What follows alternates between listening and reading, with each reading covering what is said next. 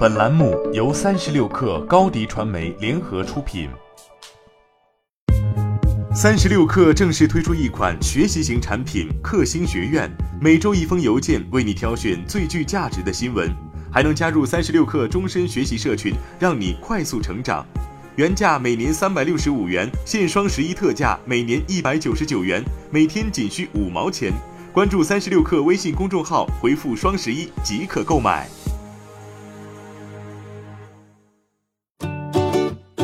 本文来自三十六氪作者宋子乔。技术创新可以降低服务成本，但现实是复杂的模型并不能带来公平。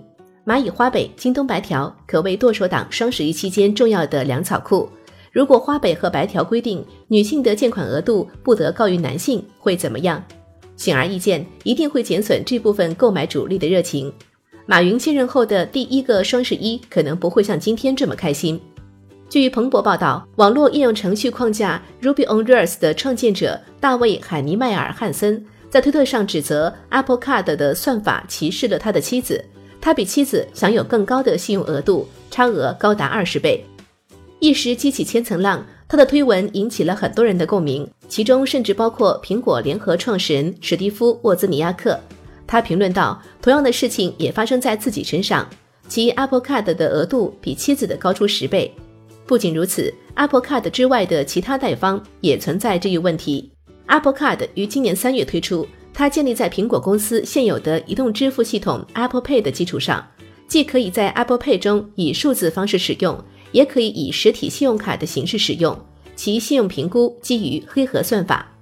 可以说，Apple Card 的推出标志着 iPhone 制造商首次进入消费金融领域。高盛集团则是 Apple Card 最后的金融机构。被科技和金融领域最知名的两家公司这样差别对待，是女性的信用不如男性吗？事实并非如此。汉森没有透露夫妇两人与收入相关的具体信息，但表示他们提交了联合纳税申报表，拥有相同的净资产，而且妻子的信用等级比他更高。乌兹尼亚克说，他和妻子一直共享信用卡和银行账户。汉森推文的广泛影响力让高盛不得不迅速采取行动，立即提高了其妻子的信用额度。但汉森不愿止步于此，而是希望这个事件能让政府部门对苹果的黑箱算法采取监管措施，正是算法评估模式的偏差导致的歧视问题。他在推文中呼吁，让我们抓住这个机会，提高信用评估算法的透明度。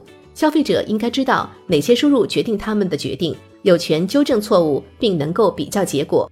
算法决策中的歧视性问题不仅局限在金融领域。就在上周，纽约州金融服务局对医疗保健巨头联合健康集团运用的算法导致黑人患者获得的医疗服务少于白人患者一事展开了调查。技术创新可以降低服务成本，但现实是复杂的模型并不能带来公平。目前，纽约州金融服务局正在对高盛的信用卡业务展开调查。其发言人在声明中回应，该局将进行调查，以确认 Apple Card 的算法是否违反纽约法，并确保所有消费者不论性别都受到平等的对待。欢迎添加 baby 三十六克 b a b y 三六 k r 加入克星学院，每周一封独家商业内参，终身加入学习社群。聊风口，谈创业，和上万课友一起成长进化。高迪传媒，我们制造影响力。商务合作，请关注新浪微博高迪传媒。